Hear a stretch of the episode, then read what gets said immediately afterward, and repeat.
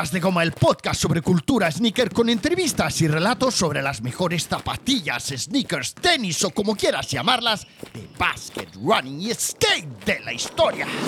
Es 6 de octubre de 1980, hay una temperatura media de unos 20 grados y apenas quedan unas horas para que el trofeo Conde de Godó celebre su final enfrentando a los finalistas Kata Crackers, el checoslovaco Iván Lendl y el argentino Guillermo Vilas. Para la celebración del trofeo, el comité organizador ha encargado nuevas gradas supletorias para que en la pista central puedan sentarse hasta 3.000 espectadores más. Hay mucha expectación por ver esta maravillosa final.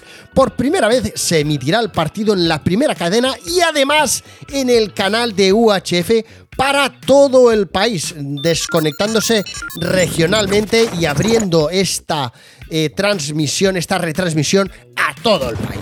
Se han utilizado más de 300 pelotas de tenis durante el torneo y las de la final ya están esperando junto a la pista central.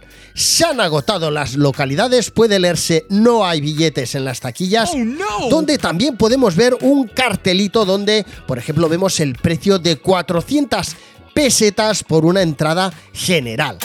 Lendl sale a la pista con sus zapatillas Superga y su elegante ropa Kangol. Su acuerdo con Adidas, excepto por la raqueta con el trébol sobre las cuerdas, todavía no es demasiado visible sobre las pistas del Real Club de Tenis Barcelona, club fundado por Ernest Whitty en 1899, empresario inglés residente en Barcelona que abrió la primera tienda y distribuidora de deportes en la ciudad condal con la intención de comenzar a traer productos de tenis para sus amigos de la alta sociedad, de la alta alcurnia, y que además acabó fundando con todas esas ganas de, hacer partícipes a la sociedad del deporte, fundó también junto a Gamper el Fútbol Club Barcelona. Una final electrizante donde Lendl impuso su estilo de juego al ímpetu de la gran estrella mundial Guillermo Vilas.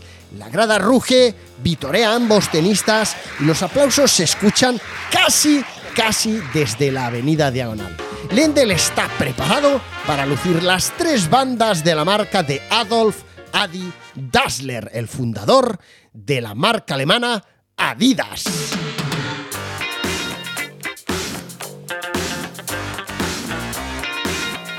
Y antes de continuar con este maravilloso episodio dedicado a Iván Lendl y Adidas, recordarte que te espero en Suelas de Goma Premium. Suscríbete, hazte Suelas de Gomer Premium en suelasdegoma.fm barra barra que Premium, lógicamente. Bueno, tengo cuatro catálogos Adidas de los 80 y 90 en los que aparecen zapatillas de la colección Iván Lendl. Como sabes, la historia de las zapatillas Signature o las zapatillas Pro Model, como quieras llamarlas, comenzó en el mundo del tenis a final de los años 40. Insisto, todo eso que conocemos como zapatillas Pro Model, ¿eh? zapatillas Kobe Bryant, zapatillas Jordan, zapatillas eh, el que tú quieras, zapatillas Messi, ¿vale? El que tú quieras, Cristiano Ronaldo, todo eso, todo eso que tiene que ver con unir la figura de un deportista de alto nivel a un modelo de zapatillas deportivas, todo esto comenzó en el mundo del tenis al final de los años 40 del siglo XX en Nuremberg, en Alemania, cuando Adidas cuando todavía no hacía zapatillas con el logo de las tres bandas, o sea, cuando Adi Dassler todavía no hacía zapatos deportivos con eh, tres bandas, diseñó y confeccionó unas zapatillas para el tenista Hans Nublein. Pero esto del inicio de las zapatillas Signature es otra historia que te explicaré próximamente en otro episodio.